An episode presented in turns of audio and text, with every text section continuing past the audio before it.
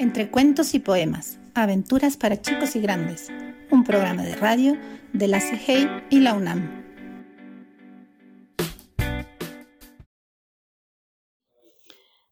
Gatígoras Garabato Azulino, de María Alicia Esaín.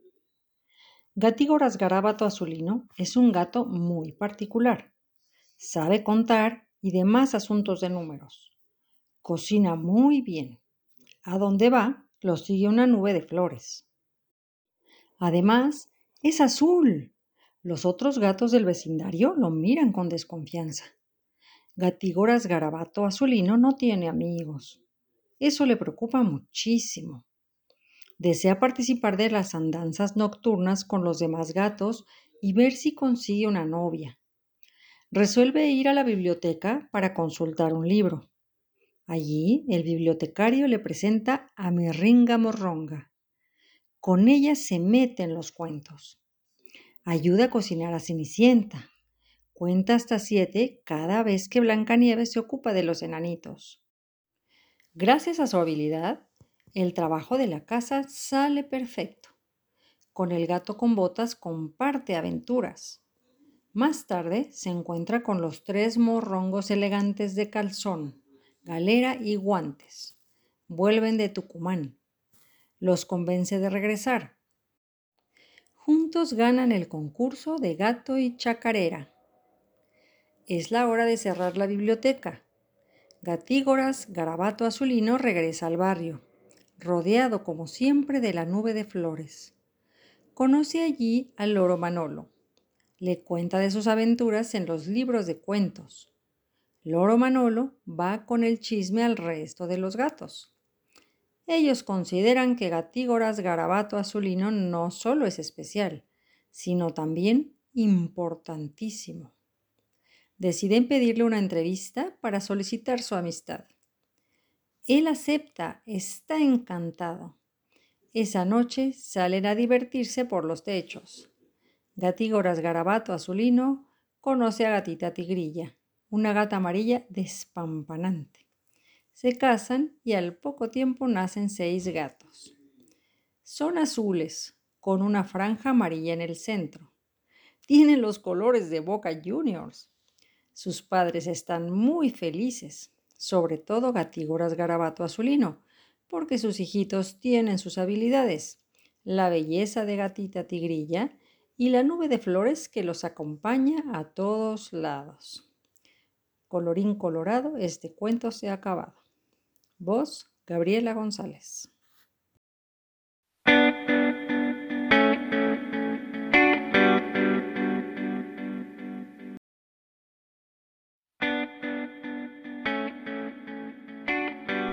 Entre cuentos y poemas, aventuras para chicos y grandes, un programa de radio de la CIGEI y la UNAM. La peor señora del mundo, de Francisco Hinojosa. En el norte de Turumbul había una señora que era la peor señora del mundo. Era gorda como un hipopótamo, fumaba puro y tenía dos colmillos puntiagudos y brillantes. Además, usaba unas botas de pico y tenía unas uñas grandes y filosas con las que le gustaba rasguñar a la gente. A sus cinco hijos les pegaba cuando sacaban malas calificaciones en la escuela y también cuando sacaban dieces. Los castigaba cuando se portaban bien y cuando se portaban mal. Les echaba jugo de limón en los ojos, lo mismo si hacían travesuras que si les ayudaban a barrer la casa o lavar los platos de la comida. Además de todo, en el desayuno les servía comida para perros, y el que no se la comiera debía saltar la cuerda 120 veces, hacer 50 sentadillas y dormir en el gallinero. Los niños del vecindario se echaban a correr en cuanto veían que ella se acercaba. Lo mismo sucedía con los señores y las señoras y los viejitos y las viejitas, y los policías y los dueños de las tiendas.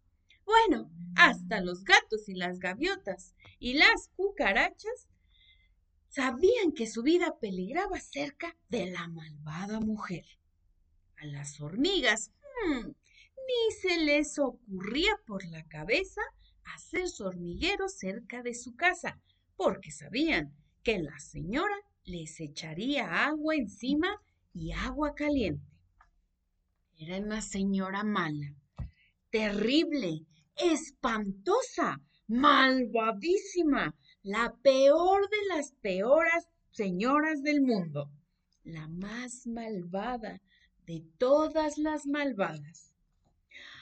Hasta que un día sus hijos y todos los habitantes del pueblo se cansaron de ella y prefirieron huir porque temían por sus vidas.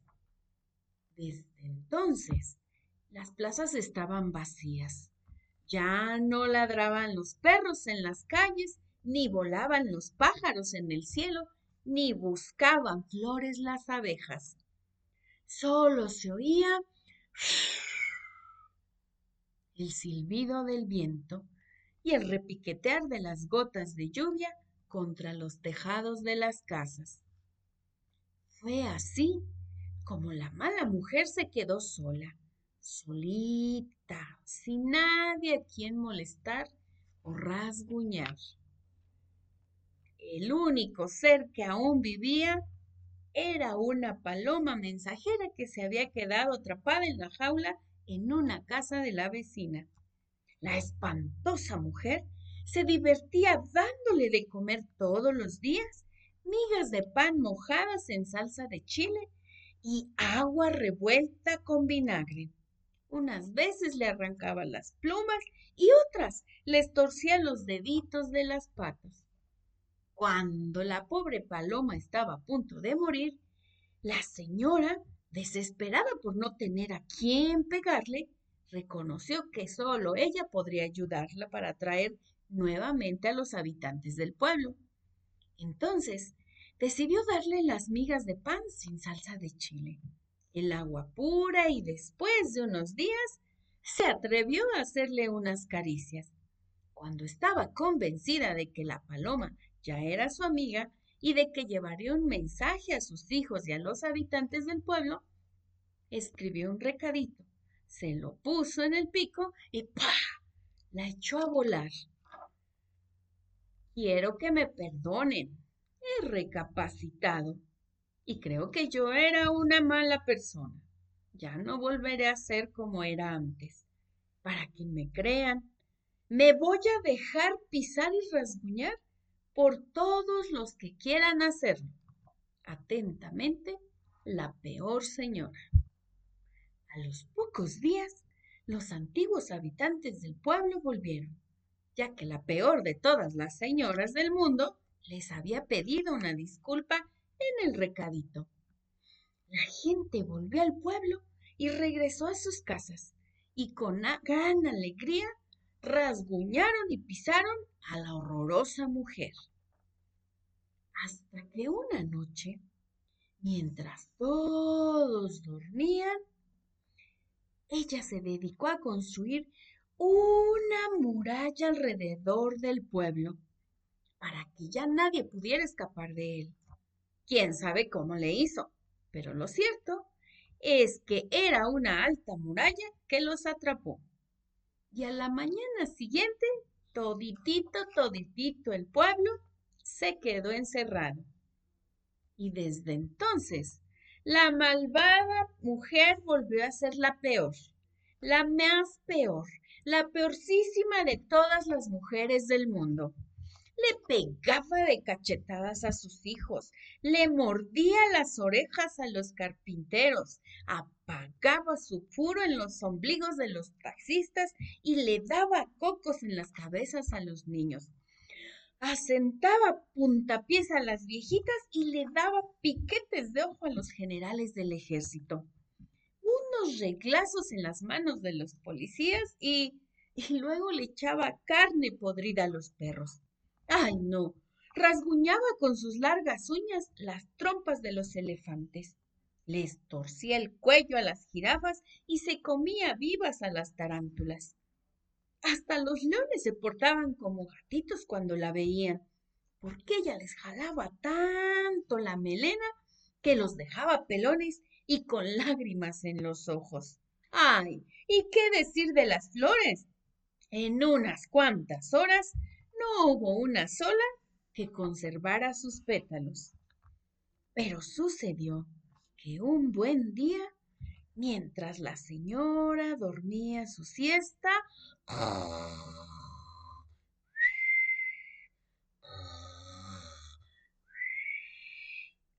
todos los habitantes del pueblo se reunieron en la plaza principal. Y el jefe de bomberos dijo, ay no, esto ya no puede seguir así. Eso es cierto, respaldó el boticario. Debemos tirar la muralla y correr todos y que hasta que nuestros pies se cansen y den. ¿Y por qué no? preguntó un niño. La convencemos de que ya nos deje de molestar. Ja, ja, ja, ja, ja, ja. Pegaron todos una sonora carcajada que apagaron de inmediato por temor a despertarla. No, intervino el más viejo del pueblo. Lo que debemos chachar es engañarla. ¿Engañarla? Se sorprendió el dueño de la fábrica de hielo. ¿Y cómo vamos a engañarla? Muy fácil, aseguró el viejito. Cuando ella nos pegue, vamos a darle las gracias. Si nos muerde las orejas, le pedimos que lo haga otra vez. Si nos rasguña, le decimos que es lo más delicioso que hemos sentido en la vida. ¿Qué les parece? ¡Oh! exclamaron todos con los ojos abiertos. No es mala idea, añadió el dueño de la mayor flotilla de camellos en el pueblo. Y así quedaron de acuerdo. La señora se despertó de su siesta hecha una furia. Tenía unas ganas enormes de pellizcar a un niño, y al primero que se encontró era su hijo mayor. Lo prendió del cachete y no lo soltó hasta después de media hora. El hijo aguantó el dolor y le dijo, ah, Gracias, mamita. ¿Podrías darme otro pellizco? Ándale, por favor, aunque sea uno solo. La señora extrañada al principio le dijo que no, que él no merecía un premio así. Luego se fue contra la vecina. En cuanto la vio, le dio una tremenda patada en la espinilla con la punta de su bota. Aunque le dolió el alma, la vecina se mordió los labios, aguantó las lágrimas y le dijo a su agresora, Muchas gracias, muchas gracias. ¿Le podría pedir un favor? Un favor, un favor, ni qué favor, gritó la malvada mujer. Deme, deme también una patada en las pompas. Ah, se siente mm, muy rico. Nunca me había pegado, pegado a alguien tan bien como usted. Pegado a alguien tan bien que no y que no y que no. ¿Quién se cree usted para pedirme un favor así? Ándele, vecina, aunque sea una nalgadita, por favor, suplicó la vecina con una cara que la verdad muy triste. Como vio que estaban sucediendo cosas muy raras, la malvada mujer fue a buscar al zapatero y le jaló los pelos tanto que se quedó con ellos en la mano. Muchas gracias, señora, le dijo y le agradeció que le quitara el último de sus pelos. Ay, no sabe cuántas ganas tengo de quedarme pelón, ni se lo imagina. Y lo hace usted con tanta delicadeza que créame que ni el mejor peluquero del mundo lo haría tan bien. Y así fue la peor señora del mundo con todos y cada uno de los habitantes del pueblo, hasta que llegó la noche y le dio sueño. Mientras ella dormía,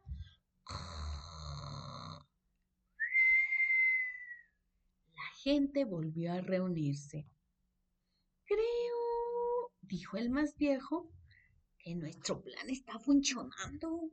Ahora tenemos que seguir engañándola. Cuando a ella se le ocurra echar algunas cochas buenas, si es que la chache, Vamos a quejarnos como si nos doliera y fuera la peor coche que alguien nos pudiera echar. La sonrisa se apoderó de todas las bocas y coro a coro respondieron de acuerdo. A la mañana siguiente, la peor señora del mundo se levantó de pésimo humor. Fue a la cocina a prepararles a sus hijos su comida para perros.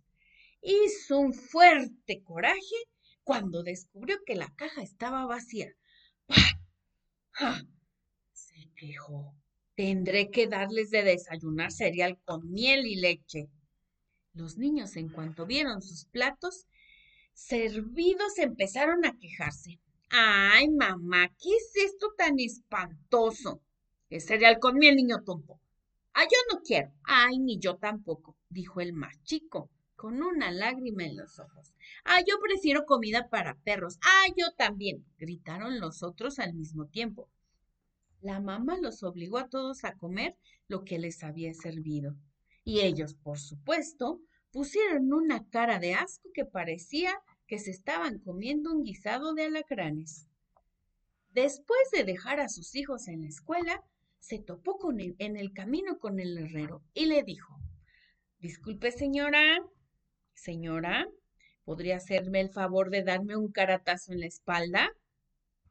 No. ¿Quién se cree usted que es para pedirme un favor así?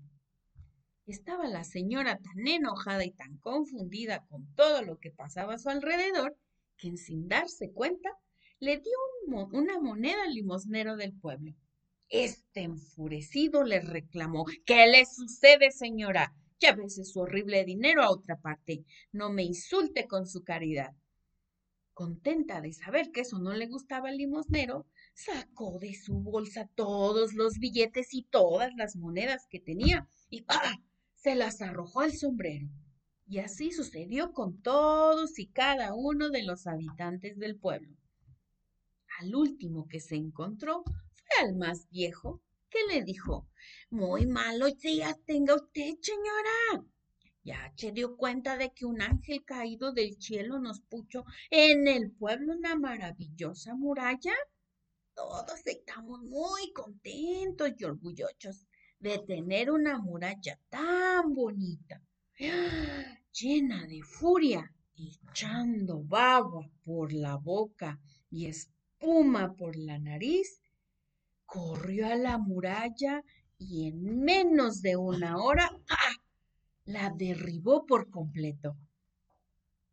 Desde entonces, todos vivieron felices, pues la peor señora del mundo seguía haciendo las cosas más malas, más buenas del mundo, mientras el pueblo se divertía a sus anchas con sus engaños.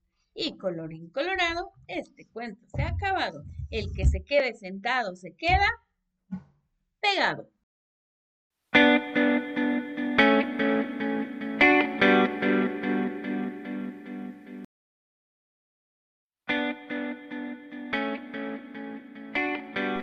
Entre cuentos y poemas, aventuras para chicos y grandes, un programa de radio de la CIGEI y la UNAM.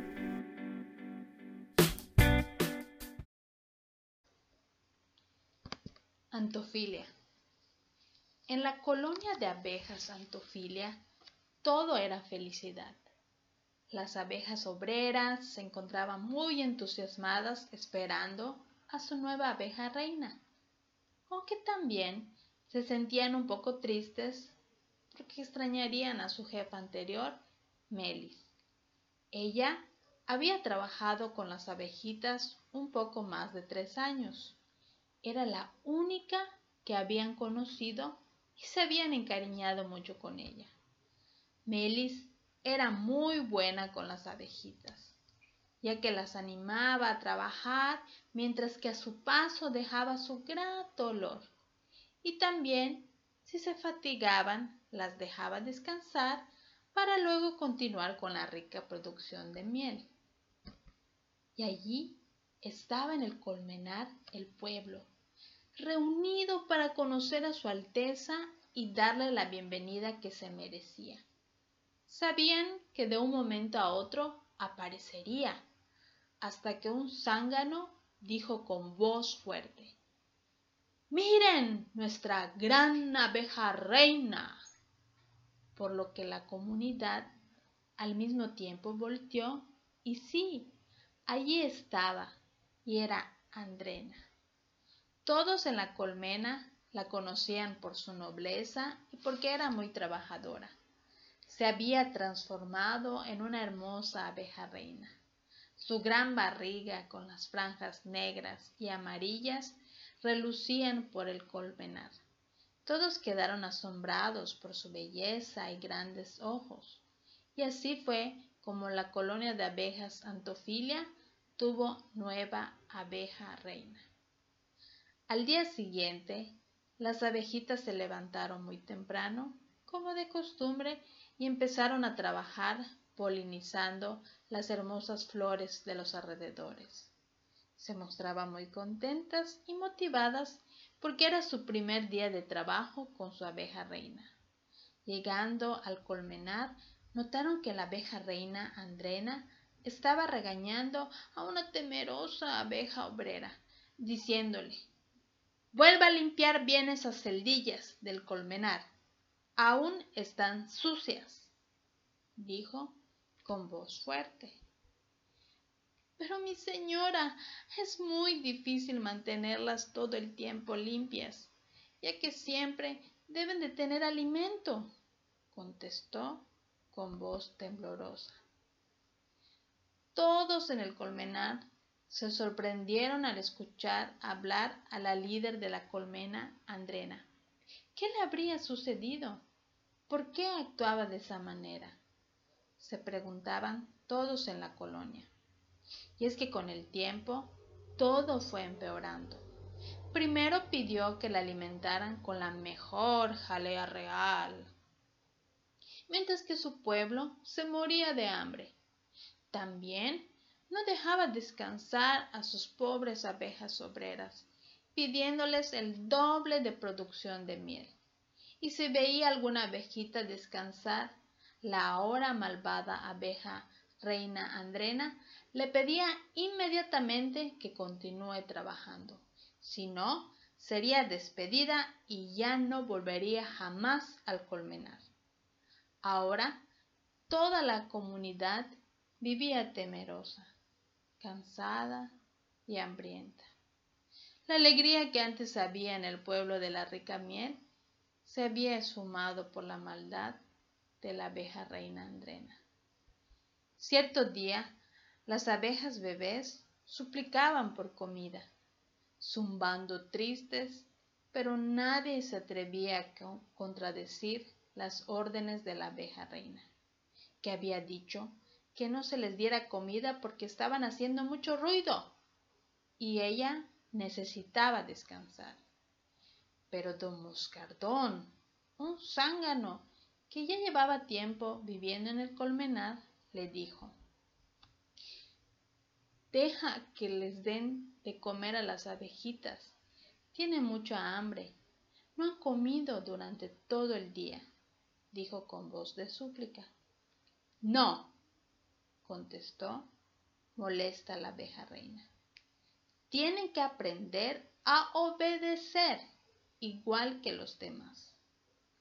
Desde aquel momento, don Moscardón planeó liberar a su pueblo que ya estaba cansado de las injusticias de la abeja reina. Así que llamó a todos para contarles de su plan.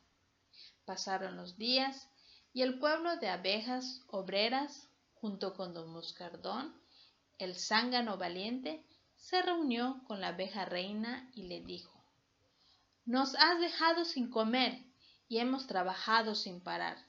Ya no podemos más. Nos iremos para buscar una nueva colonia que nos quiera y respete, dijo con voz fuerte. La abeja reina contestó, No, nadie saldrá de mi reino, gritó, mientras veía que miles de abejas volaban en el cielo azul en búsqueda de una nueva colonia. Todas estaban felices y cantaban. Volemos, volemos, libres entre las flores. Fin. Por Rocío Carolina Paesa González.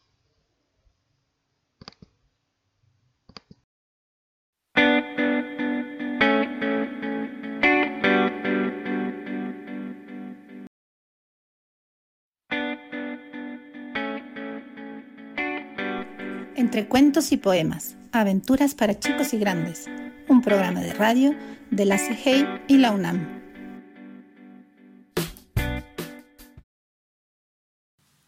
Originalidad de Becky Rubinstein.